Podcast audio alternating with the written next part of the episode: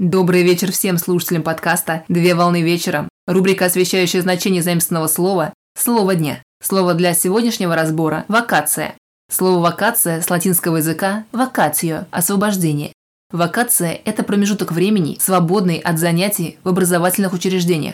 Вакация представляет собой установленные каникулы и праздный период, свободный от основной деятельности. Как правило, это время праздничных дней, Пример – зимние каникулы в праздничный период или летние каникулы в служебных учреждениях. В исторической хронологии в 1878 году в специальном циркуляре Министерства просвещения Российской империи было указано, что вакации есть период не только для учебных занятий, но и время для отдохновения обучающегося. В широком смысле каникулы могут быть такими, как налоговые каникулы, парламентские каникулы, студенческие каникулы, школьные каникулы и другие виды каникул.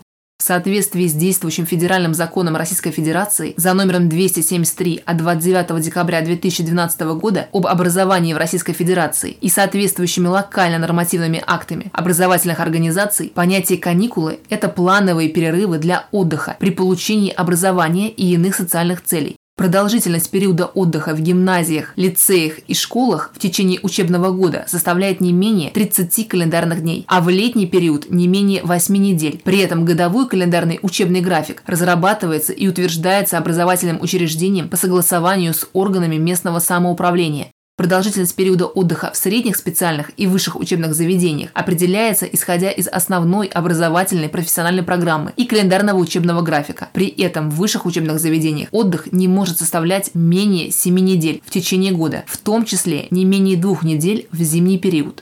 Важно отметить, что именно от слова «вакация» произошло слово «вакансия», то есть свободное или незанятое служебное время. На сегодня все. Доброго завершения дня Совмещай приятное с полезным.